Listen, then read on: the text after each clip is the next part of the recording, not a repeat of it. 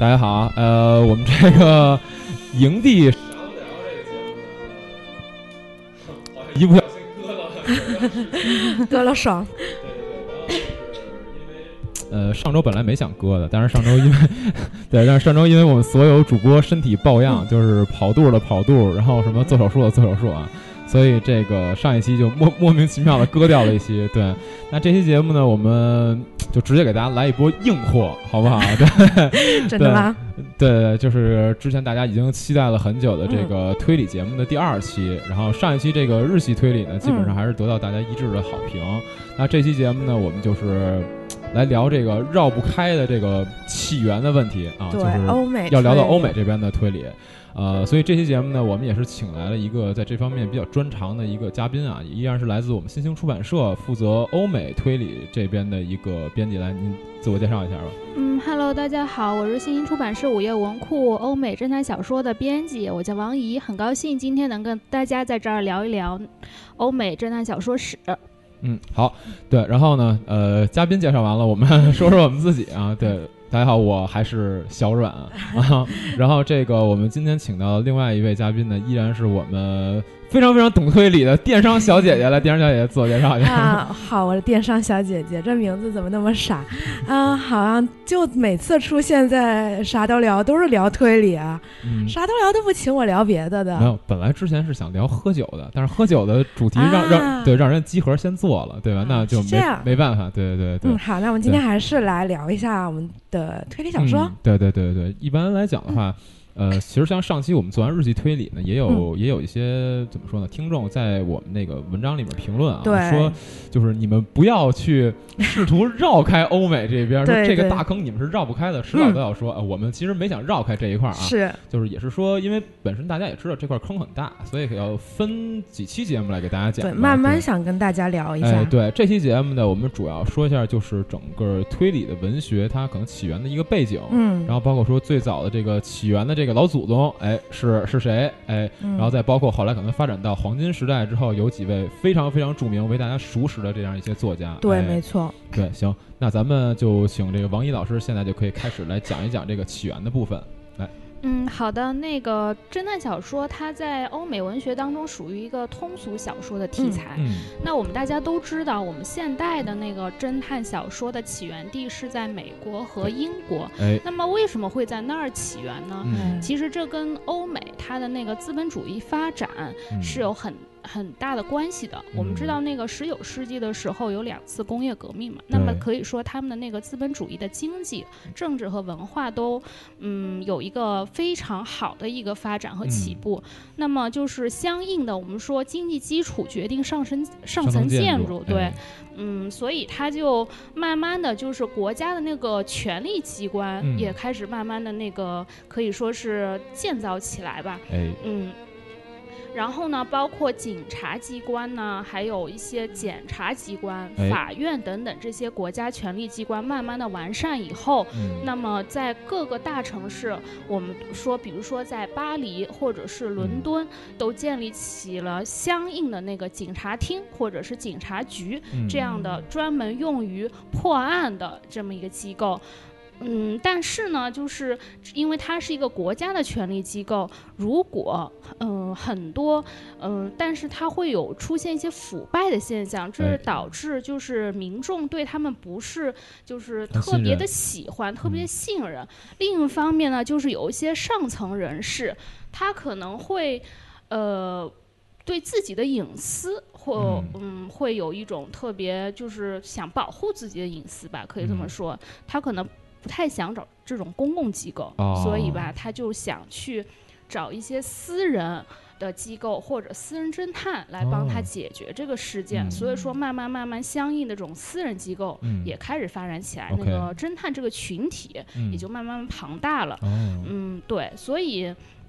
在这样一个背景之下，就是侦探小说由此就发展起来。OK，嗯，那么我们就说这个侦探小说它到底第一个起源的作家是谁呢？那我们就要提到一个人，他叫那个爱伦坡，他是一个美国的作家和诗人，他在文学各个文学题材方面都有一个非常，都有一个非常，嗯。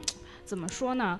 呃，成就，呃，对，有很大的一个成就。嗯，那他在侦探小说方面可以说是称得上是世界侦探小说的鼻祖。没错。嗯，对，嗯，但是他的身世挺可怜的，就是他很小的时候，就是他爸是个酒鬼，嗯，但是有一天就是喝醉酒以后，突然之间就走失了，就再也没有出现过。然后他妈妈就带着他和两个兄弟姐妹，就是可以说是，呃，孤苦伶仃的相依为命吧。但是他妈可能也是因为操劳过度，也是挺早就去世了。嗯。所以他后来被他的养父给收养了。之后呢，他也就是，呃，他还进过那个西点军校之类的。对对对。后来才走上那个写作的道路。明白。嗯。然后呢，可以说这个爱伦坡他的一个代表性的作品叫《莫格街凶杀案》。对，他是在一八一八四一年发表的。嗯。那这本书可以说是。呃，侦探小说发展史上的第一个标杆儿吧。哎，对，嗯，对他，他那个故事讲的其实是一个密室杀人故事。对。其实那个氛围还挺恐怖的，说实话。但是那个结局确实是出人意料。就是那个书看的看那，就是你看那个开篇，你觉得还挺玄乎的。对对，挺玄的。就还挺意外，第一部这种算是侦探小说的出现，竟然还是一个密室杀人。对对对，特还不是特别那种普通的一个小说，还是一个挺挺有创造性的这么一个作品。对对，它它属于一个开创性的一个手法吧，应该。嗯，他在这个故事里边儿，他还创，嗯，就是创造了一个特别有名的侦探的形象，嗯，呃，叫奥古斯都·杜宾，嗯，他等于说是一个法国没落名名门的一个后代吧，嗯，他喜欢读书，然后。也特别喜欢思考，就是。有很强的那种分析能力，所以说这样的这种侦探形象可以说为后世很多的那个侦探小说家所借鉴。比如说我们说那个福尔摩斯，就其实他有一些方面还是挺像这个杜宾的，就是特别，比如说特别高傲、特别冷静，然后才智过人。嗯，但是他又给这个杜宾就配了一个特别。特别笨笨的那种。助手，对的助手，就等于说是天才侦探加那个笨笨的那个助手这样一个就是 couple 吧，嗯，就就是这样一个搭档的这种形式，就是其实后世还是用特别多的，等于说是一个。呃，开创一个范式吧。嗯，然后之后的话，爱伦坡他又写了其他的四四个短篇，嗯，分别是叫那个玛丽罗罗杰一案。还有金甲虫，呃，凶手就是你，还有失窃的信，这五部小说它基本就是具备了一个侦探小说呃最基本的要素，等于说是开创了五个范式。就比如说我们刚刚说的那个莫格街凶杀案，它是一个密室杀人，对，就等于说侦探他到那个现场去勘察以后，通过这个勘察所得的线索来破案。然后玛丽罗杰一案呢，它完全就是依靠一个。等于说一个书面的报告，然后我们现在的安乐椅侦探，对安乐椅侦探这样的感觉。上期节目我们也提到过安乐椅侦探的这样一个形式，就是说这个侦探他其实是不出门的，就通过可能看一些，比如说报纸啊一些。就收集一些资讯，然后通过这样的方式去破案。对对对对。然后那个像金甲虫的话，它其实是等于说是一个，呃，感觉像那个宝藏似的。嗯。呃，是一个密码。对对，是一个密码的推理。然后那个刚刚说凶手就是你，他他讲的其实就是一个，呃，运用一个死死人的那个心理去进行一个推推推论，等于说是一种心理学的范畴吧。然后那个失窃的性呢，它等。等于说是等于说，我们从那个就是书名，我们也可以看到，就是它等于说是一件东西遗失了。对，那它利用的就是一个人体感官的它一个盲点。嗯，所以说它这五个小说，它用的都是不同的手法。对，对，对，对。所以说，等于说后世的侦探小说其实并没有。很多的就是逃出或者说是创新，它这五个范式，所以说它真的是称得上是一个鼻祖的，对，这嗯，对，这么一个地位。是谁说，就是当你创造了一部就是你觉得很新颖的推理小说的时候，你再回头看，你会发现阿伦他早就已经写过了，对，嗯，对，他把这个范式已经定下来了，然后之后之后的这些作家再去创创作这个小说的时候，基本上都没有。太逃脱出他的本身已经设定好的这个对，没错。而且那个爱伦坡他还觉得他写这个等于说是信手拈来，我并不是说我，哎呀绞尽脑汁才把这五个五 篇文章给写出来，他是就是说随便一写，就说明他这在文学上的那个天才啊，就是嗯，对，特别就是说可以可以说是后人。无人能企及的那么一个，对对对对，我记得那个一种天材质，《丁丁探案》里就是《丁丁冒险记》里面，不是那个两个侦探叫杜邦、杜庞吗？对对对对，就是为了致敬这个杜宾啊，就可见他不仅是在推理文学上，就是他的这个形象对于整个。艺术史可能都还是有一定的影响力的。毕竟他这个人本身也不是说只创作推理推理小说嘛，他也是一个很有名的诗人，包括作家、恐那恐怖小说等等，对都很不错。对，他在每一个领域都是能够做得很不错的。算是哥特小说的一个高峰吧，觉得没错没错，嗯。然后我们说完美国呢，我们说一下英国。那个英国当时呢，也出现了一位挺有名的侦探小说家，他叫威尔基·柯林斯。嗯，是同时期是吗？呃，应该是基本同时期，可能比爱伦坡可能会稍晚一些吧。嗯嗯。那他是一个伦，他是伦敦人，然后他的那个作品，呃，比较有名的，我们知道是叫《白衣女人》和《月亮宝石》。呃，对。呃，那么他那个《月亮宝石》是在一八六八年出版的。嗯嗯，他描绘的是十九世纪的英国上流社会的一个场景，也。也描，其中也暴露了一些宗教的那种腐败和虚伪吧。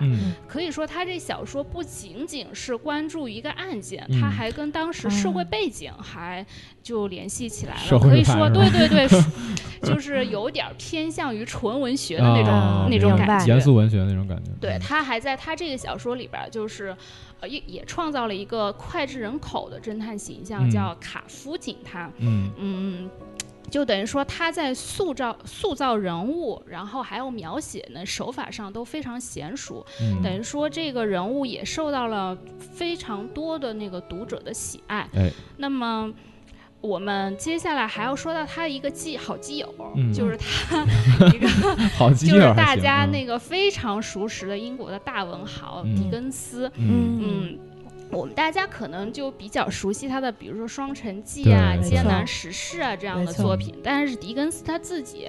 还特别喜欢这种犯罪小说的创作，嗯，他可以说在国外认为他最巅峰的作品叫呃，有一本书叫那个《荒凉》，呃，《荒凉山庄》，就是这本书特别厚，特别厚一呃一部大部头的作品，可能在很可惜在中国可能不是那么的有名，对对对，但是他在文学史上的那个评价是非常高的，嗯，他这部小说虽然不是就是特别严谨的侦探小说，但是它里边。有那个破案、犯罪，还有悬疑的元素。对对对，然后它里边还塑造了那个巴克特探长这么一个形象。OK，嗯，然后之后呢，他在他去世之前还专门写了一部侦探小说，叫。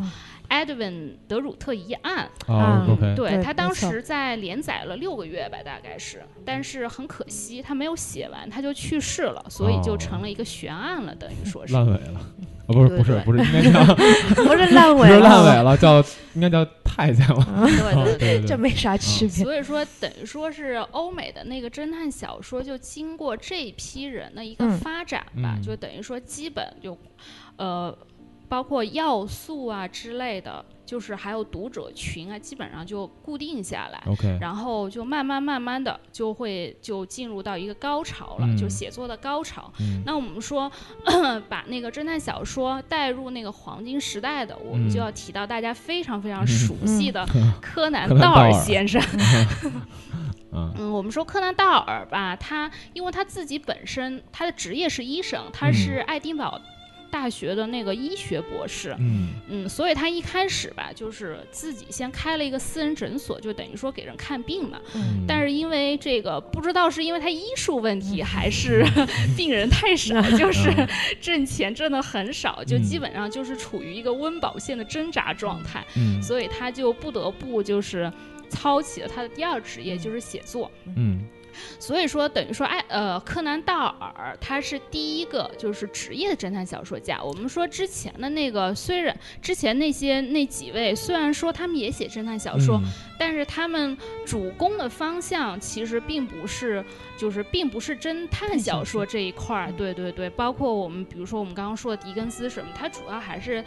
现实批判主义的一个作家，对对对，所以严肃文学对严肃文学，所以说那个柯南道尔他是第一个出于生计问题 啊，然后生计问题写推理小说还行，写写写 侦探小说，因为可能侦探小说毕竟像上海是一种通俗文学、大众文学，好卖性可能会好卖一些，对对对，因为那时候大家可能就是资本主义发展了很多有闲有钱的阶级，他可能也是希望。就是等于说平时没事儿干，也希望读一读这种特别轻松的，能给人就是放松心情的小说吧。嗯，就他当时就开始写这个小说。他的呃，我们知道那个福尔摩斯他是有原型的，对，就是他是当时柯南道尔在爱丁堡大学就读的时候，他的一个老师叫贝尔医生，就是以他为原型。他那个贝尔医生据说也是长得高高瘦瘦的，然后。呃，人人特别聪明，嗯。嗯，呃，等于说是一个，呃，特别等于说有有特别睿智、锐利的那种眼眼光，能就是通过你身上穿的衣服，甚至是你的一些特点，他能判断出这个人的职业和他的性格特点。所以说，就等于说当时，呃，柯南道尔在跟着他学习的时候，就做了很多他相关推断。就是这个病人，比如说他推断这个病人是什么职业，这一系列推断他的一些笔记。所以说，对，所以说等于说给他给自己也提供了很多的素材嘛。对对对，所以说跟，比如说我们知道福尔摩斯的故事里边，每次他比如说见到一个委托人，他。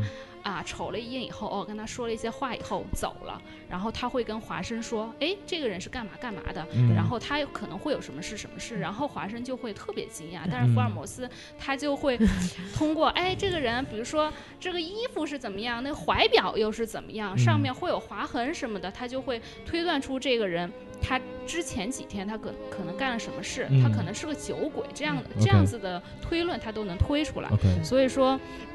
等于说，这个贝这个贝尔医生可以说给他提供了很多写作的素材。嗯嗯。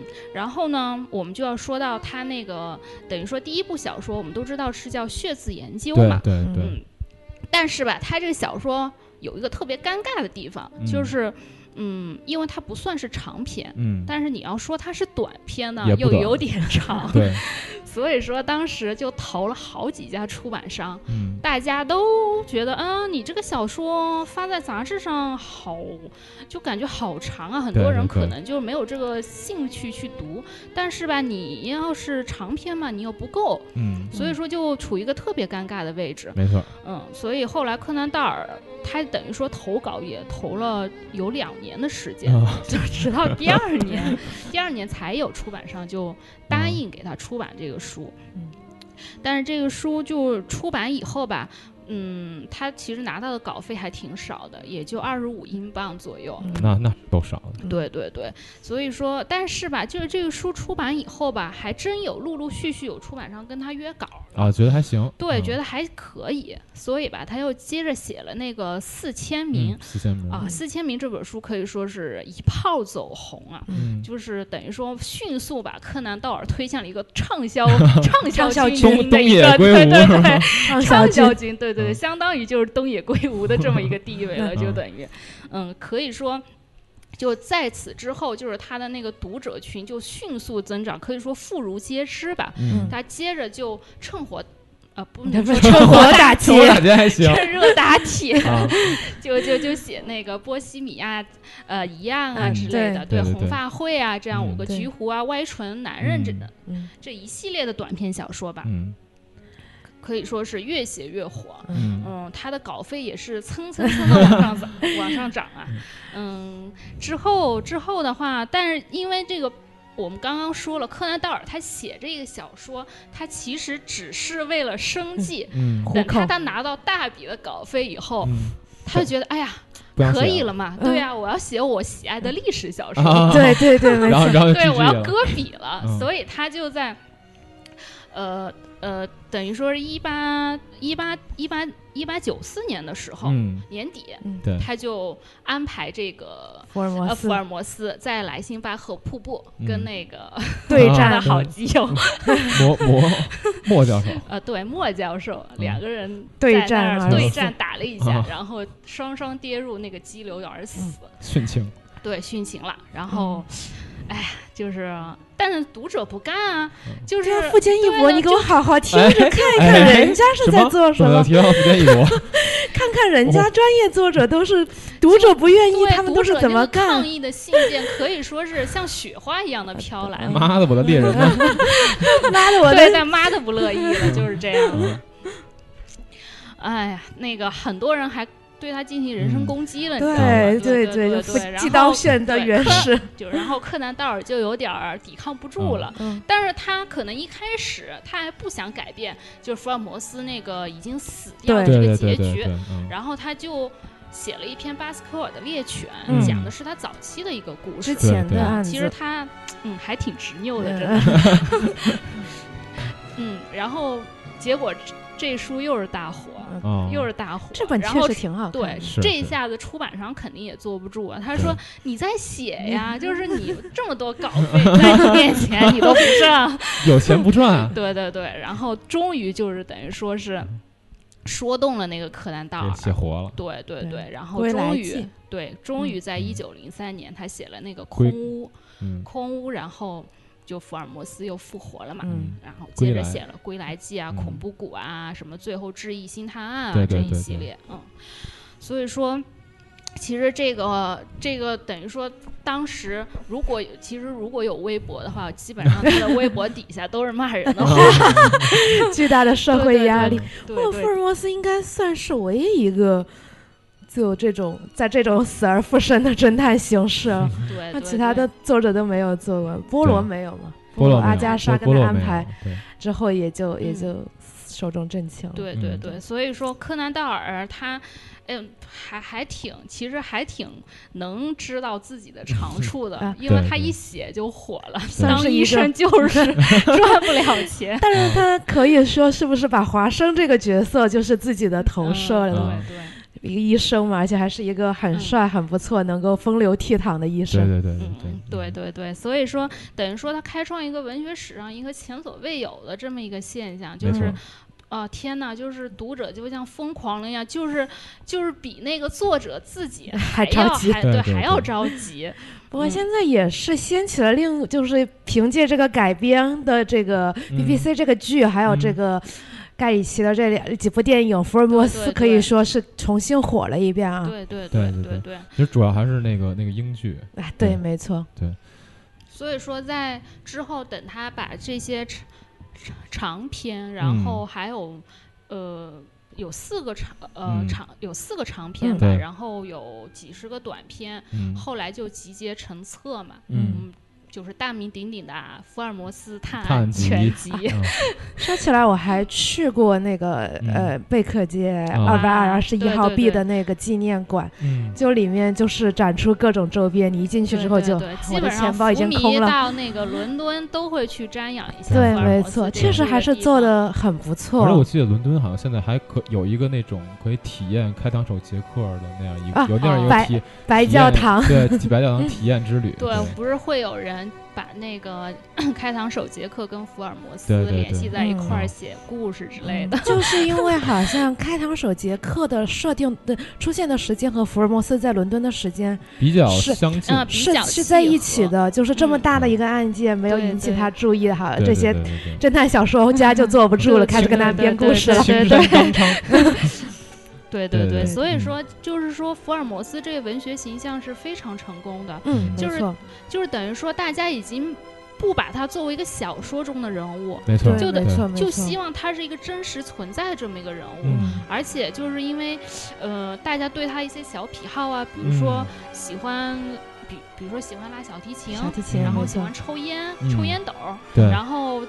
还喜欢打可卡因，他们就觉得哦，这是一个非常真实的人物，并不是说在个高高在上、在云端的这么一个神的这么一个形象。所以说，特别是最近那个神夏嘛，那个 等于说等于说是把福尔摩斯就是鲜活的放到了现代这么一个背景之下。嗯，就是让现在的读者就是能更贴近的去了解，就是福尔摩斯他的性格，然后可能很多人就特别会特别喜欢，就特别嗯喜欢福尔摩斯这种就是拽拽的，然后特别高冷的这么这么一个这么一个呃呃小形象吧。我觉得确实有很多作者呃就很多读者就评价，其实福尔摩斯你可能现在去看他的短片或者长篇，他的案件本身并不是说有多少。呃，很很吸引人的地方，但他的人物塑造真的很成功，对。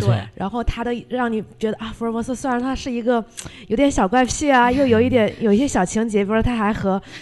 呃，里面的人有各种的关系，特别真实的一个人物，而且他又有有他好像无所不能的一面，对对，让人让人真的是一个很喜欢的一个角色。我自己读福尔摩斯，给我一个特别深的印象就是伦敦的交通真的好便利啊，就是每一次就每一次有委托人，然后走了以后，他就说华生，你赶紧查一下那个时刻表，我们几点几点到哪个哪个地方。啊？没错没错，对，每次必然会有火车去 去那个地方，对对对，而且。那个，我记得他那个小说里边有伦敦有好多火车站，至少有三到四个火车站吧。四个吧，好像。对，四个应该是。对。对，我我我我曾一度还想写，就是从福尔摩斯看伦敦的交通。哎，我是想看他哥哥的外传，我觉得他哥哥是我最喜欢的角色，无所不能又很优秀，有点像那种安乐椅侦探。哎，对，而且而且很屌啊，对，特别厉害，能力更强。对对对对。好，那接下来其实讲完柯南道尔，我觉得咱们就可以来到怎么说呢？推理小说一个比较。闪耀的这个黄金时代了，当然还是应该先从短篇的黄金时代开始说起。对对对，就是呃，因为那个福尔摩斯他毕竟也大部分是短篇嘛，所以说他也带动了一大批的作家去写这个短篇的侦探小说。对对对。呃，我们说这个第一个黄金时代的话，应该时间段可以从十呃十九世纪末到一战一战结束吧，应该就是这短短的二十年时间吧。嗯嗯。这当中呢，也就是等于说很多作家去模仿这个柯南道尔的写法，去模仿福尔摩斯这种大侦探的形象。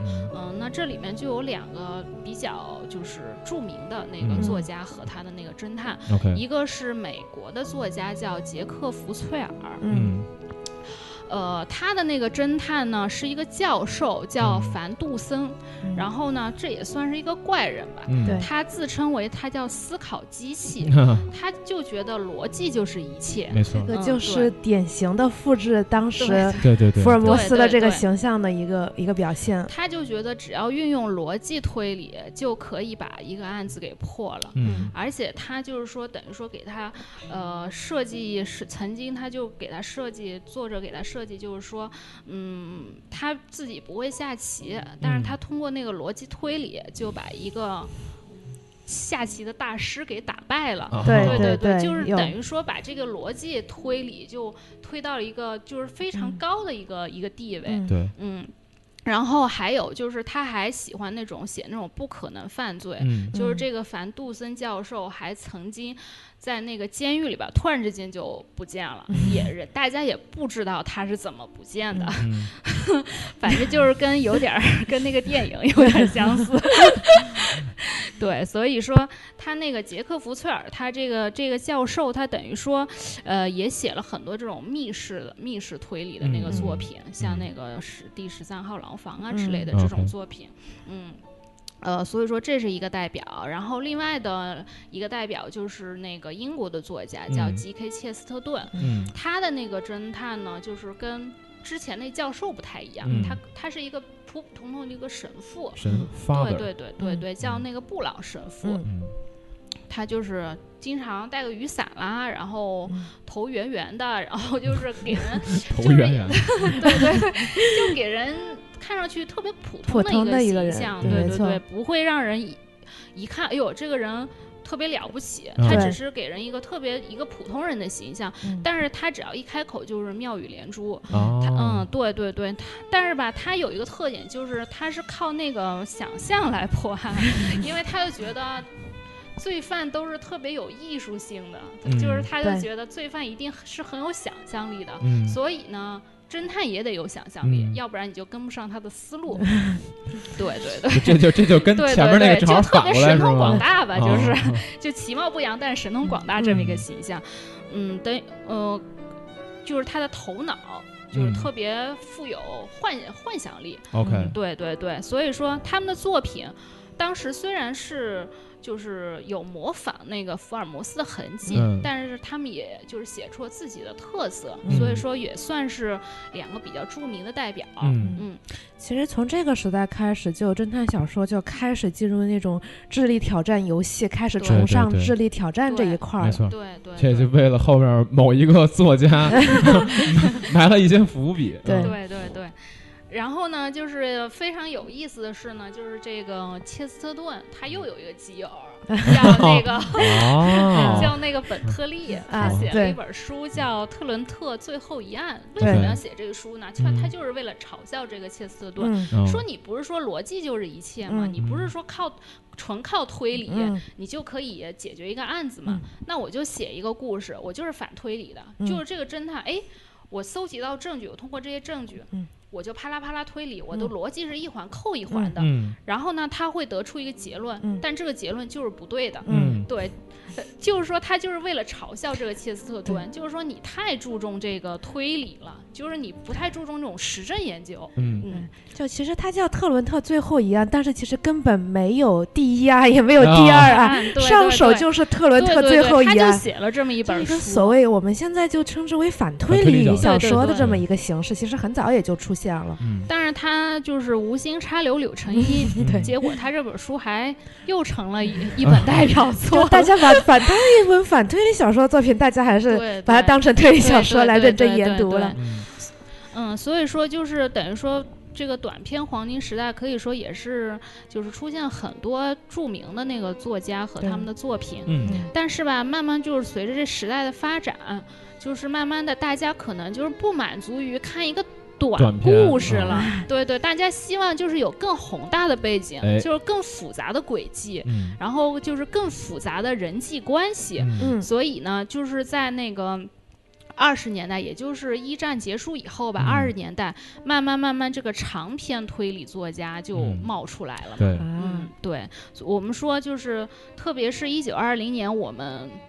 哎呀，非常优秀、非常棒的那个侦探小说女王，那当时也还还很年轻啊，才二十多岁。那个阿加莎·克里斯蒂就是出版了她的处女作《斯塔尔斯庄园奇案》。嗯。嗯，这本书虽然也跟那个柯南·道尔那个也血字研究一样哈，就是为了出版也是费了不少劲儿啊。当时拿到的稿酬也是寥寥无几。嗯，但是吧，就是它等于说这本书算是一个标杆儿吧，是一个发轫之作，等于说代表着那个黄金时代，它进入那个长篇黄金。没错，它其实第一本小说里面菠萝已经出场了，而且这本书其实还不错。并不是那种特别青涩的一部作品，还是不是很不是很稚嫩的作品。对，比较比较完整。我觉得对他的那个轨迹还有那个还是挺不错的，还挺不错的。对对对，嗯，反正就是当时他创作那个波洛这个形象，可能大家如果要读他的作品的话，可以先读他这一本儿。对，嗯，因为因为他很多作品，因为他是有有一个阅读顺序的，要不然你很容易被剧透。反正波洛这个形。像还挺可爱的，对，他是一个比利时的一个退休的一个警警察哈，而且他。特别，而且是逃难到英国的。他喜欢跟人说法语，但是别人误会他是法国人之后，又会特别生气。对对对，这 个挺可爱的。我是比利时人，我是比利时的，对，特别在意自己的国籍这件。然后是一个蛋形脑壳，对，对然后还有两两撇胡子，胡子，他特别爱护他，爱护他的胡子，对，就是每次出门一定要把胡子弄好了才行。那个我记得柯南里面他们常去那个咖啡店馆，就叫菠萝。啊，对对对，那个为了致敬那个侦探侦探事务所下头就是，对对，没错。还有那个 A B C 谋杀案还不还致敬了那个什么？对，所以说，呃，这个形象可以说迅速深入人心，因为大家一看啊，哇，好可爱的一个 一个侦探的形象。你说的女孩还比较喜欢，他特别真实，就想到他肯定每天早上起来要弄一下他的小胡子，对对对对，理一下他那个小光头，就感觉这个人特别真实，你知道吧？就 就感觉啊，他确实存在，而且就凭借后来就不断的这个电影化、影视化，对对对，使得这个演演员的把塑造也确实把这个就是大卫苏切特那版可以说特别深入人心，特别棒，就感觉你看书的时候，你觉得。嗯，我我大概有个形象，当他演出来会觉得就是这样，应该就是这样，菠萝就是这样。对对对，没错。他经常说要用你的小小的灰色细胞，对，就好好思考思考。对，然后就经常就是寒碜他那个 啊，就那个笨笨的那个助手，叫黑斯廷斯，对，是一个军人。嗯，反正他们也是在这个案件当中认识的吧？嗯，那其实这个设定也和福尔摩斯挺像的嘛，对，就黑斯廷斯就很像华生，对对。就连那种设定，就是官配吧，应该是 对官配 CP，标准 CP 哈。对。对对，所以说，呃，这本书，呃，虽然说，呃，没有引起特别大的反响，但是可以说是激励了阿加莎去继续写作。对对对，然后他的第二本。也是他的那个一炮而红的作品，叫《罗杰一案》，可以说就是迅速的让阿加莎就是成为黄金时代的一个巅峰吧，应该是。这本确实非常意外，不知道，嗯，可能很多喜欢推理的朋友已经看过，没有看过，呃，没有看过这本书的，可能第一次看的时候会真的是非常的意外。对对对，他那个手法是被后世，特别是日本人专门赋予了一个 专有名词。当然，我不能再剧透了，不能再剧透，说出来可能大家就知道了。说出来大家可能就知道了。嗯，所以说阿加莎他那个呃，就是等于说呃，在写了斯泰尔斯庄园奇案和罗杰疑案以后呢，他不停的创作，可以说他。啊，他整个一生有创作了八十多部作品，对啊，非常高产的一位作家，著作等身。对对对，但是吧，他的作品基本上都能保持在一定的水准线之上，没错，对对对，没有那个水作，不像是某畅销剧，不像有些，不要不要不要说不要说不要说，不像有些作家打哈哈哈哈都能打一夜，所以说那个。嗯，可以说后后世赋予他那个侦探小说女王的称号，可以说是实至名归。嗯，当然我们还可以再聊聊阿加莎的那个私私人的一个经历。嗯，我们最近也做了一本阿加莎的那个自传，嗯，是她自己写的，她人生等于说是。嗯，从从她少女时代的一直 一直到她那个快去世，就是等于说她整个经历吧，就是她阿加莎吧，她她自己吧，嗯，也等于说也算是单亲家庭出身，嗯，对对对，她的原来的姓叫米勒，她现在这个阿加莎克里斯蒂，这克里斯蒂这个姓其实是她第一任丈夫的姓氏，当时她可以跟可以说跟她那个军人。她丈夫第一任丈夫是军人嘛，跟她的那个丈夫可以说是白手起家。但是吧，很不幸的是，她丈夫在他们日子就是已经走上正轨以后呢，就出轨了。嗯，对，所以阿加莎就特别生气嘛。OK，就突然之间就失踪了。嗯，对，那是了，对，就引起了那个新闻界、媒体界。就是大家都在找，哎呀，阿加莎去哪儿了呀？那个时候已经对是很出名的一个作家对，已经是很出名了，就是已经靠那个罗杰一案已经出名了。大家都说，哎呀，阿加莎都跑哪儿去了？各。各种找啊，突然之间就十天以后，阿加莎就又出现了。他说我得了失忆症，嗯，所以说这十天里边到底发生了什么事，还是个谜。对，最近不还有电影专门要拍他这个失踪的这段时间的经历嘛？对对对，他从来再也没有提起过，对，再也没有再也没有提起过，大家也不知道发生具体发生了什么事情。之后他又遇到了。就是她在东东方旅行的时候，就遇到了她的第二任丈夫。她丈夫是一个比她小，比她小好多岁，嗯嗯，是个考古学家。OK，嗯，她跟她第二任丈夫一直感情都还挺好的。她之后也是一直陪她丈夫去考古现场之类，她的作品里其实她对很多素材也是从那儿获得。比如说我们知道就，呃。像写中东的一些故事啊，什么死亡约会之类的，对对对，就是特别有那种考古。本身那死亡约会里面它就有那个考古现场，嗯，对对对。所以说，阿加莎她本人还特别喜欢旅行，嗯嗯。可我们可以看到，他很多那个小说里边都写法国的那个海岸啊，阳光啊，就是 对对对，很多就是阳光 阳光下的谋杀，对，没错，尼罗河惨案，对对对对，尼罗河上的，对尼罗河上的惨案之类的，就是其实他这个小说可以说小说特别棒，然后电影。就是说更加经典，对对对，包括那个我们说大家都很熟识的那个《东方快车谋杀案》，都已经被影视化好几版了。然后今年大概年底的时候，十一月份就是在北美会上映新的一版的那个《东方快车谋杀案》，对，会有很多大咖加盟。他每次呃，无论他任何一个《东方快车》的改编，都是。大咖云集，对对，就每一个都是大牌，很少见。包括之前那个日本还改了一版，也是请了非常多的大牌来演。对，其实他那个小说，其实，呃，你说改编成电影，为什么都得是大咖？哎，这个就不能讲了，这个就不能讲了。其实，其实，其实就是说，因为，因为就是说，你要是。很多人都说嘛，就是你要是把那个凶手弄成一个不知名的演员，大家看了就没有感觉。但是你要是弄成一个特别特别大咖的，然后就大家哦，肯定是他嘛，对不对？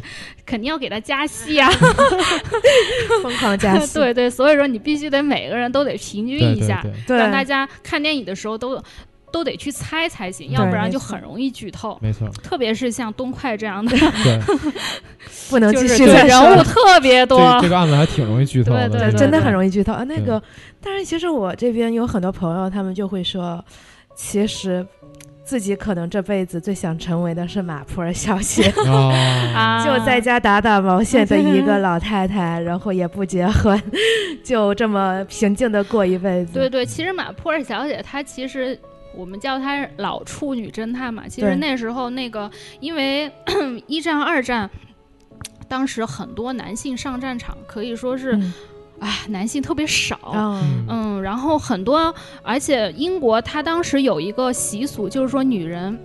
女人结婚，她必须得给自己准备一份嫁妆。嗯，如果你没有合适的嫁妆的话，是没有人会跟你结婚的。再再加上男性人数因为战争本身就少，所以就是很多女性她就反正是职业女性嘛，她也有一份工作能供得起自己。但是吧，你说你说让她去就是说攒一份那个嫁妆，她还真没那个能力。是，所以说她也有一些是主动剩下的，有一些是被动剩下的。所以也是反映现实的一方面的问题，也是反映现实。就很多人就是到老都是一个人过嘛。OK，我估计那个马珀尔小姐应该也是属于这一类的，就是主动主动一点，对。对，看看感觉看到了自己的未来，那可还行啊。嗯，对，所以说那个马珀尔小姐她属于乡村别墅类的那种探案，嗯。就可能不会有那么宏大的背景，但是我们说。呃，乡村生活充满邪恶，就是每一个人都会有那种心里有那种小九九。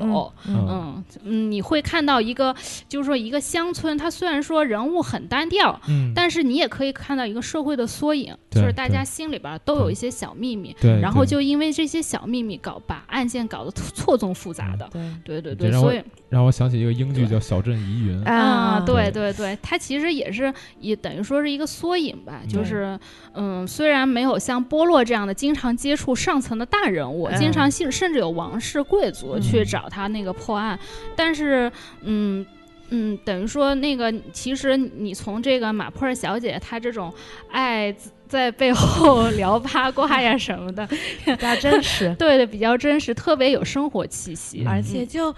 可能呃，就他可能反映的就是人其实会因为很小的事情，就为了保护自己就会说谎，并不一定就是杀人放火。对对，其实大的事情可能本身这个案子就挺简单的，但是就一传十，十传百，可能就就传传成另外一个样子了。没错，对对，所以说。等于说阿加莎这两个大侦探的形象，嗯，一个是大城市的那种那种罪案，一个是小乡村的罪案，等于说是把也也等于说是把英国当时的一个整个那个社会的人的心态啊，还有整个社会的那种发展啊，都可以说从这两个侦探的案案子当中，我们都可以管中窥豹吧，可以说是这样子，嗯嗯。呃，另外，阿加莎她在她的非系列当中，也会塑造一些别的一些侦探的形象，就是 比如说有一对间谍夫妇 彭杜斯夫妇，好像还写了不止一本吧。对，不止一本儿，对，也算是一个小系列，也算是一个小系列。对。对对，嗯，他的他呃，他还喜欢那种灵异类的故事，特别喜欢那种通灵女巫之类的。哎，对，没错没错，在好多作品里面都读的，就是他其实也不一定是一个最关键的角色，但是他就会突然说，嗯，我觉得就是这样啊，最后发现还真是这样。对对，感觉也是蛮奇妙。就是其实还还挺还挺灵异，但是他这种灵异吧，就是能反映出。人性，就是有一些，就是说，比如说啊，我我曾经看到一个看到过一个小故事，就是讲那个洋娃娃，就是这个洋娃娃感觉好像被鬼附身了，就是说你今天把它放在这个椅子上，你第二天回来看，哎，这个洋娃娃怎么又躺在沙发上开始看电视了，你知道吗？就就大家对这个洋娃娃就特别的恐怖，然后有，呃，有一天这个洋娃娃就是被这个。呃，女主人公就特别生气，哎，我我把这洋娃娃可怎么办呢？没法处置，就把它从窗外扔了下去。结果呢，就被一个小女孩给捡着了。她抱着洋啊，这洋娃娃好可爱啊，就是迅速的跑过马路就消失，就是就快消失不见了。然后那个女女主人公她就很着急，她说这洋娃娃就是被人附身了，你可不你可不要，就你可不要玩这个洋娃娃。他可能会给你带来伤害什么的，但是那个小女孩就是说，那是因为你们没给她更多的爱。对，就是一个爱 的故事。对对，你要是给她爱的话，她就会对你特别的亲切和善嘛。就是其实他其实也是在反讽，对反讽成人世界的这种心里边，心里边这种恐惧吧，应该是。所以说。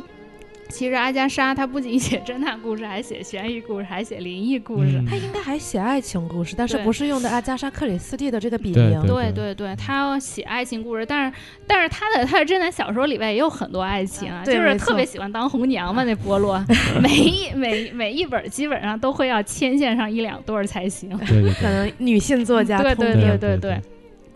呃，所以说那个呃阿加莎她那个就是。就是女性的这种心理的那种细腻，就可以从她那小说里边看出来。嗯，当然很多人就是说，哎，韩家山那小说一上来就一堆人，就是读到最对读到最后，就是说谁是谁，可能有些人都不太对不太分得清楚。我要吐槽加莎很有些作品确实比较水一点的作品，确实他的人设。感觉差不了多少，就 A B C D 其实挺画挺对，其实后后期会有一些作品比较套路，就是读多了的话，你可能能猜得出来。对。我是这样觉得，就是希望大家可能有时候，因为他毕竟作品太多了，而且咱们新星这边也在出版，就算是全集这样的全集，对对对，对，就其实如果只是入门的话，还是先读一下他比较出名的，像罗杰一啊，像 A B C，嗯，像东方快车、尼罗罪恶、尼罗河、无人生还、无人哦无人生还，对，我们居然忘了说这个，对对对，这些作品就还是是真的是非常，我刚才还在等你们说。等到最后给忘记了，对对对，就这些暴风雪山庄模式，山庄模式，这些都已经成为一些推理小说的套路了，就非常经典的作品了。无人生还就是嘛，对，就就是一个范式。对，就我们现在聊天会说无人生还模式，啊，就就已经会有这种这种词语出现了，确实是非常不错的作品。对对对，所以说，嗯，阿加莎她等于说也是等于给后世。是创作了很多范式，很多作家都去模仿他的这个写作的模式。没错，嗯，所以说，为什么说是大家呢？就是说它有开创性的那个元素在里头。嗯，另外另外我要说到就是阿加莎，就是她本人的梦想是特别伟大的。对，就是她的一个梦想就是买买买一栋大房子，然后买一辆车，然后她另一个梦想就是跟女王共进晚餐。所以说阿加莎她到哪儿都想买房子，你知道吗？特别特别土豪，有钱任性。对对，有钱。别人写八十几本书也是认真工作的，好吗？然后阿加莎她就是送给别人的东西都是直接赠送版权。OK，比如说我把《罗杰一案》的版权赠送给你了，嗯，就是说你等于说你这辈子就不用愁了，就是就是一个特别特别土豪的一一一种感觉。所以说，其实阿加莎，我们大家很多读者给他的那个呃亲切的叫他叫那个阿婆，对对对。但是其实人家也是有少女时代的，不是不是不是一下子就是对对对，不是一下子就是婆。对，确实安加莎克里斯蒂算是推理作家里面比较高寿的了。嗯，对对对，确实，而且。确实也挺高产，嗯。嗯，确实是。对，就是哎，就是最近编阿加莎，编啊编啊编了好多年，怎么还有好这么多的书，还有几十本没编，就是对，虽然说百看不厌吧，嗯。嗯，但是后有，但是也，但是有时候也会被这个套路所，已经开始吐槽工作太多了，太多了，请注意，请星星出版社的领导注意一下。嗯，所以说那个阿加莎就是等等于说，她其实她的梦想也是实现了嘛。最后跟女王也成了她的等于说一个忠实粉丝。书迷。对对，还有那个法国总统戴高乐也是他的一个粉丝。对。所以说，其实阿加莎的书，他因为他写的故事很多人都写，至少是中产以上的那个阶层。所以说，很多这种这种贵族啊，或者是呃呃。高产人士，反正他们就还挺喜欢看他的书的，这也是他的书能够呃，就是说热卖的一个原因嘛。因为有钱对对有钱人去给他推的话，其实 对对这个要要素还是好像学会了一些人生的哲学。对，所以说，嗯，嗨，我们说了那个阿加莎，她是侦探小说女王。也不是自封的，就是后后世给他一个评价，他也因为写这一书是被受封为女爵士嘛，这这也是等于说是绝无仅有的。嗯，你说柯南道尔他其实也没有受封爵士，所以说而且阿加莎本人他本人这个作者的名气可能比柯南道尔要大，因为大家可能知道福尔摩斯，但是可能并不知道柯南是柯南道尔写的，但是阿加莎呃说出来可能很多人就会有所有所耳闻，基本上还是。对，对于阿婆来讲，她的名字是比她的作品有名的。对，不要这么说，不是什么好事儿，听着。对对，不是什么好事儿啊，不是什么好事儿。继续讲下面一个作家吧，好吧，也是黄金时代，黄金时代三大家呃第二位，第二位，嗯，第二位就是我们美国的那个侦探小说之王，对，嗯，艾勒里奎因，可能是很多喜欢侦探小说朋友。最喜欢的作家吧，最喜欢的作家，甚至没有之一。呃，因为他是特别特别传统，特别特别本格，对本格，就巨本格的一个巨本格，就所就是其实前面所谓崇尚那种逻辑推演的这种，到了这个黄金时代，其实受到了很大的追捧。嗯。呃，因为这个艾勒里奎因吧，很多人都以为哦，他就叫艾勒里奎因，他其实 他是个笔名，而且他是两个人，其实是俩人，再也没有。看那个百度百科上他那照片儿，哎，怎么是这两个？是两个人 是谁？像是兄弟，你知道吗？对，长得还有点像。然后关于椭圆形的脸，对对，大家不要感到惊奇啊，可爱。大家不要感到惊奇，藤子不二雄也是，也是，也不是一个人啊。对对对，是一对表兄弟，对对对，是丹奈和李。对。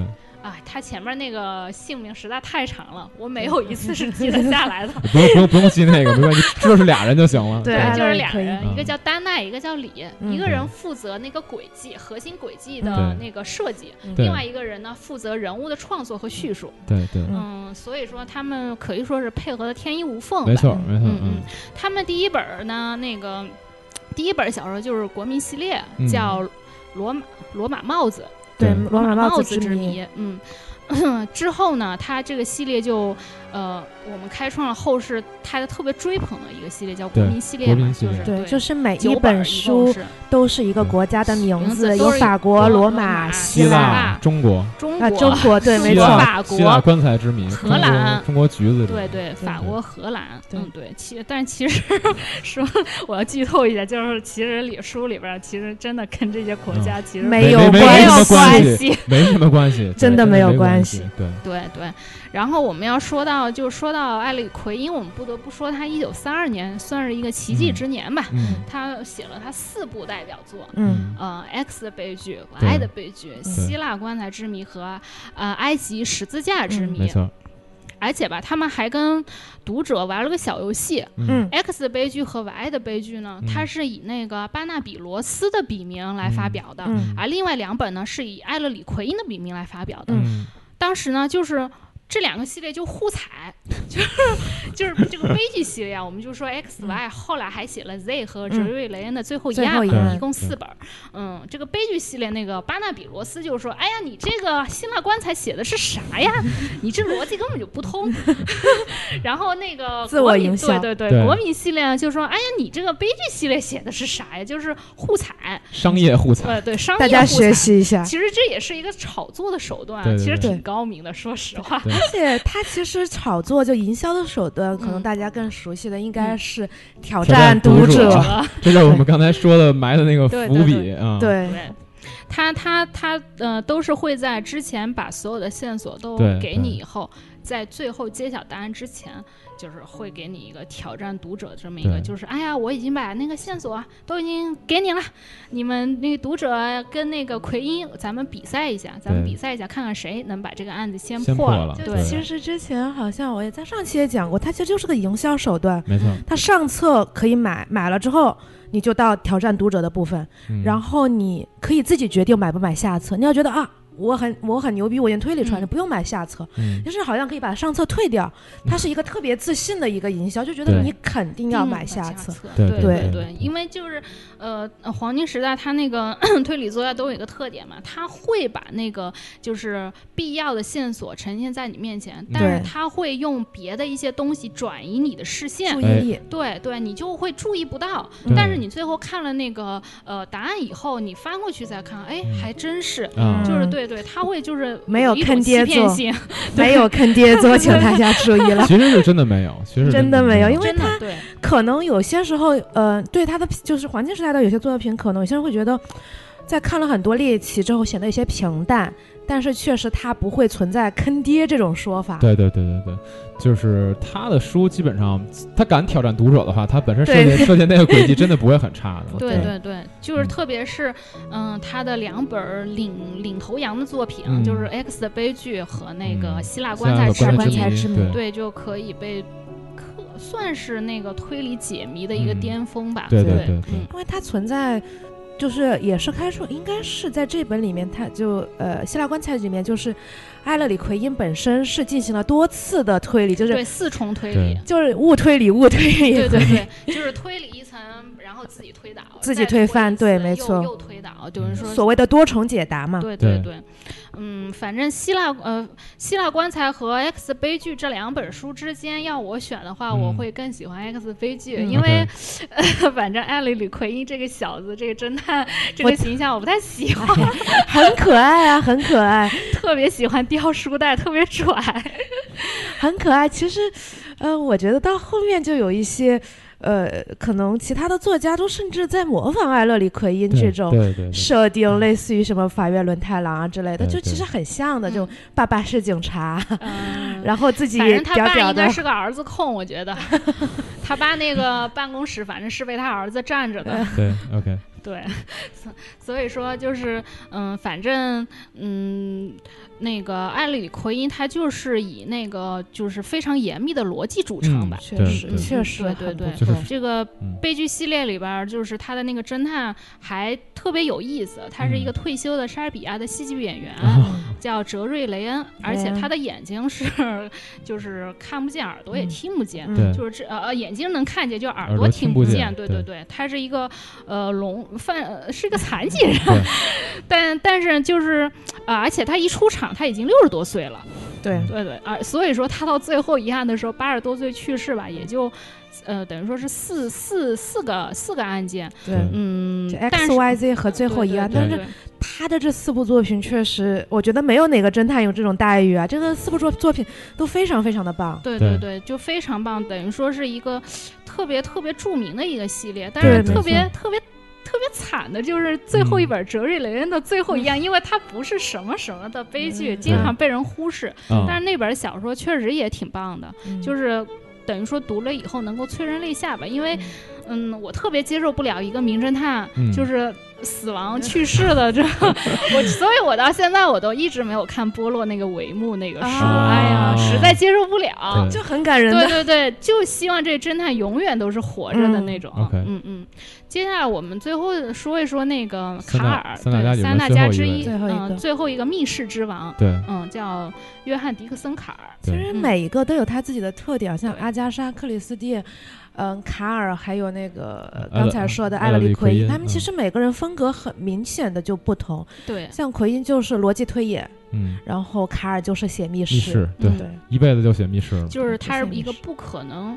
不可能犯罪的一个代表，嗯嗯嗯，他他就是等于说设计各种各样的密室，像三口棺材啊，什么犹太，呃，燃烧的法庭啊之类的，就是。嗯，这些书就是等于说，呃，喜欢黄金时代作家呃作家的那个读者，可以说是就是口口相传。对，嗯，嗯，反正呃，卡尔的话，反正星星最近好像据说也要引进几本了。哦，这样。但我我先泼冷水，星就是卡尔的书，其实对于那种。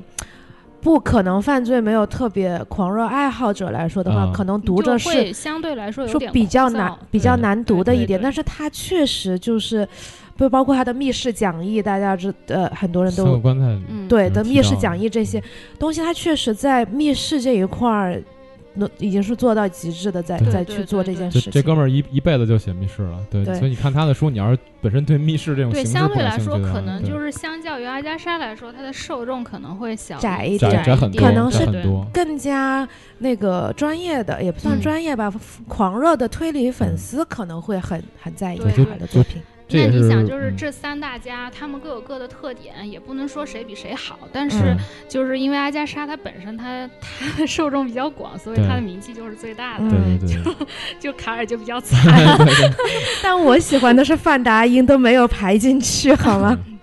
哦，对，范达因就是他，是他也算是一个比较出名的，他那个。侦探小说二十二十二十原则吧，二十个原则，嗯，还就是还挺有名的。但是其实他发表就是这个事情。一直有争论啊，就关于他的守则的发表和那个罗杰一案的发表，到底是谁在讽刺谁这件事情，一直是有争论的。有的说是同时间没有约好，有的就说 就是为了嘲讽你，但这个就不能细说了。但是确实是打破了他的一些规则。我当时的人很喜欢创造规则，比如诺。克的十诫，嗯，就里面有不能出现中国人，啊，对对对，就因为他说当时他们西方的观点是中国人都有有神神怪怪的，只要出现中国人就不符合逻辑推演了，对，就就有一些可能现在我们来看已经很可笑的一些规则，出现爱情。啊，对，因为爱情会冲昏头脑，就是，但是范达因其实后期他最后的作品已经出现爱情，就自自己打自己耳光了，嗯，其实像这种也是。很后世很多作家其实也并没有严格去去遵守，但是有一些可能对于这个时代比较崇拜的人来说，觉得他的有一些东西还是很很有意思的哈。对对对，嗯，另外反正这个时代，我我还特别想提另外两位女作家，就是因为我 特别喜欢女作家写的那个推理，嗯，因为女作家毕竟也比较少嘛，就是。三大女王，三大女王，对对对，就是那个。多罗西塞耶斯，呃，多多罗西塞耶斯和那个那个呃约瑟芬铁伊，OK，嗯嗯。嗯，对，彼得温西爵爷，但我真的不得不提一句，我不知道能不能讲，会不会被剪掉？群众翻译的那个。呃，赛耶斯实在是太狗屁不通了，完全看不懂。你看原文和看中文是两完全两个体验，翻译太差了。因为因为因为英国作家他有个特点，就是说他们都是学霸，对，对他们有很多的那个知识结构，嗯，就喜欢掉书袋吧，就是。但不不不，那个翻译已经是前后句不通了，不知道。不知道，就可能翻译起来就不多不多吐槽了。就真的，我觉得可能塞耶斯在国内就是可能很多人不太喜欢或者什么，就是因为第一批就是大规模引进的这个翻译译本出现了重大的问题。这跟克苏鲁的问题一样，克苏鲁早期的译本也都翻的对对对对，没错没错。反正 翻译这个问题是一直以来都都存在的，像我有时候也会碰到一些比较特别不靠谱的译本，开始吐槽工作，开始吐槽编辑工作。嗯，还有那个就是呃，约瑟芬铁一的话，他有一本特别有名的历史推理，叫《时间的女儿》。嗯，呃，这本可以等于说给那个。就是英国历史上一个特别臭名昭著的一个国王，叫理查三世，嗯，给他翻案嘛。就是当时说理查三世为了那个攫取这个王位，就把他的两个小侄子就谋杀在那个伦敦塔伦敦塔里面。对对对，这个这个，因为他为什么那么有名呢？因为被莎士比亚写了一部 写了一部戏剧，然后他那个这个名声就臭了。就专门为他翻案写了一本这个小说，而且就凭借这些历史史实的调查研究。其实我本人还挺喜欢这一类的题材的，对对，就是把推理，历史推理就是把历史上一个谜案，然后就是通过一系列的那个呃档案材料也好啊，然后有有一些就是可能有一些呃呃。人口口相传传下来的故事也也行啊，就通过通不是说通过现场勘察，而是通过那种资料，就等于说像写一篇论文似的，也是一种安乐椅侦探。对对对，就是之前那个岛田庄司不也出了一本那个 写乐 什么闭锁之国的幻影？我觉得他得出那个结论还真的是特别令人诧异。就是其实呃，可能安乐椅侦探都有存在这个问题吧，因为他。为了这个形式，可能有些读者会觉得自己比较难被说服。对对对对。然后我们啊说了这么多英国作家、美国作家，最后我想还想跟大家安利一个法国作家，就是那个勒布朗，他写的那个《侠探》《侠侠探》的亚森亚森罗平，对对对，超级喜欢。嗯，小的时候的偶像是叫莫里斯勒布朗是吧？我忘了，对对对，莫里斯莫里斯勒本，嗯，对对对，反正他在法国应该是特别受欢迎的一个作家，而且他结合了法国那种浪漫主义气息，对，没错，因为他是劫富济贫嘛，有有有有，而且他本身不是一个侦探，他只是一个。怪盗，怪盗，但是小的时候看《美少女战士》的夜里敷假面那种感觉，对，没错，我反正是一直。但是他本来是一个侠盗，然后警察又抓不住他，但最后他居然成了一个警察厅的厅长。所以说，就是在法国人眼里，就是什么事儿都是有可能的。对，你在英国就不可能。你说一个一个盗贼最后成了一个警察厅的一个领导，这个事儿就没法。就是让让人无法想象，你你看法国人现在那个新总统，哎，怎么开始黑了？已经开始黑，就是讲他们那种浪漫主义气息特别浓浓厚。推荐给喜欢美少女战士的，喜欢美少女战士还行。真的呀，就是亚森罗宾，就是。怪盗基德，然后夜里敷假面的那种感觉，对对对，可能女孩会，对对对对，特别喜欢，特别喜欢，嗯，梦中情人，没错。所以说，我们讲了这么多，就是黄金时代的那个作品，就是他们有一个共同特点，就是日本人最后赋予了一个词儿叫本格。我们说什么叫本格呢？就是特别特别。呃，崇尚那个推理，特别崇尚解谜，然后就是等于说他可能，呃，这就导致他有另外一个缺点，就可能在人物塑造啊，或者是就是那个背景描写之类，他可能就会比较忽视。没错，对，因为他会有一大堆的人物上来，然后你不可能把每一个人的性格都描述一遍。对，但是他们就是说，等于说这反正凶手就是在这帮人里头。对对对。嗯，但是他也。呃，但是他也不会说是去随便去拉一个或者拉一个仆人或者作为一个凶手，但是他一定是属于那种不算是特别主角，但是也不算特别配角的人，就去作为一个，就是你会注意到这个人，对对对对，所以说这是他的一个特点，但是因为。后来大家慢慢的、慢慢的写作的人也会发现，这因为这个轨迹它是会穷尽的，没错，就会进入一个瓶颈。对，嗯。就慢慢慢慢，就是说，呃，做就是写作的作家会越来越少，而且读者他可能的要求也会不断的那个提升。提升，对对对，就所谓的老梗看过了，不想再看了。对对，因为你说你让那些作家不停的去创新那个轨迹，创新那个密室，真的是非常难的，嗯，非常难的一件事情。对，嗯，而且可以说读者他的胃口是越来越大的。没错，没错。你可能这本哎，我看《罗杰一案》真不错。然后你看了几十本以后，你回来看罗晋一样哦，也就是这样，对对对。而且其实可能在经济上面也发生了一个变化，就是开始战争。对对。就其实推理小说是被战争所打断的。对对。就因为这种所谓的高级的休闲的娱乐的阅读，在渐渐的就被这种。比较紧迫的战事所暂停了，没错，没错。对，所以说就是慢慢慢慢的，特别是像你看像阿加莎、奎因他们这样前期就是特别本格的那个写法，其实他的后期他的风格也是有变化的，会有变化。对他越来越关注一些社会的问题，包括呃 奎因他后期的那个莱特镇系列，对，嗯，他他其实等于说是等于说画风画风就变了，对对对。其实这些作家。但凡是就是 寿命相对来来说比较长一些的，它其实也是在与时俱进，在根据这个呃社会或者是读者的那个就是口味，它也是在自己不断的那个改变和提升。嗯，你要是一直写本格的话，看越看到后面，其实读者看着也觉得没劲。对对对，读者他可能就是嗯更希望就是能有一些跟社会呃问题或者是一些社会现象更紧密联系的一些作品尤其是当社会真。有问题，或者说当我们面对战争的时候，我们需要看到一些可能跟我们有有关的东西，需要那个心灵的那个治愈吧。对对，就是说，就是这种脑力脑力游戏，渐渐的就可能不是这些民众最需求的东西。所以说，嗯，所以说那个文学其实它也是肯定是反映那个社会现实的，就是每一个时代读者的那个他的那个需求都是不一样的嘛。对，所以说，所以说他。呃，所以说，在黄金时代慢慢走向尽头之后，我们又哎迎来了一波新的高潮。当然，这个新的高潮呢，咱们就留到下期节目再说了。对，这期节目呢，我们就先给大家简单的讲一下整体的这个欧美推理这边的起源，甚至说是整个推理的起源吧。然后呢，以及包括像欧美这边整体黄金时代的这样一个这样一个发展，三大家呀，然后包括说刚才呃王毅老师提到还有一些女性作家，包括法国的勒布朗等等的。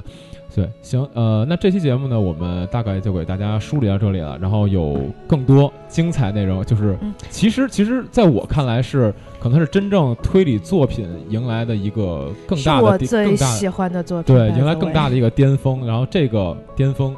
对对，一般入门的人他都会那个去看黄金时代。其实希望大家能够在留言多跟我们讲一下，大家喜欢什么样的东西，对，我们可以根据大家的想法来做一些调整。然后如果之后有机会呢，像星星这边的书。出版的一些书籍，我们都会慢慢的上到营地商城里面，然后大家对，没错啊，对对对，今天还没有打广告，等一下，大家等一下，请大家等一下，哎，那个我们营地商城现在已经马上要上新版了，嗯，然后因为最近商城的事情太多了，那个 那个营地书友会这边已经可能搁了快一个月了，然后会尽快更新，也希望大家多多支持商城。好，完事儿。行，这波广告打的还行啊，行。好，那咱们这期节目差不多到这结束了，然后感谢王毅老师，感谢电商小姐姐，咱们下期再见，拜拜。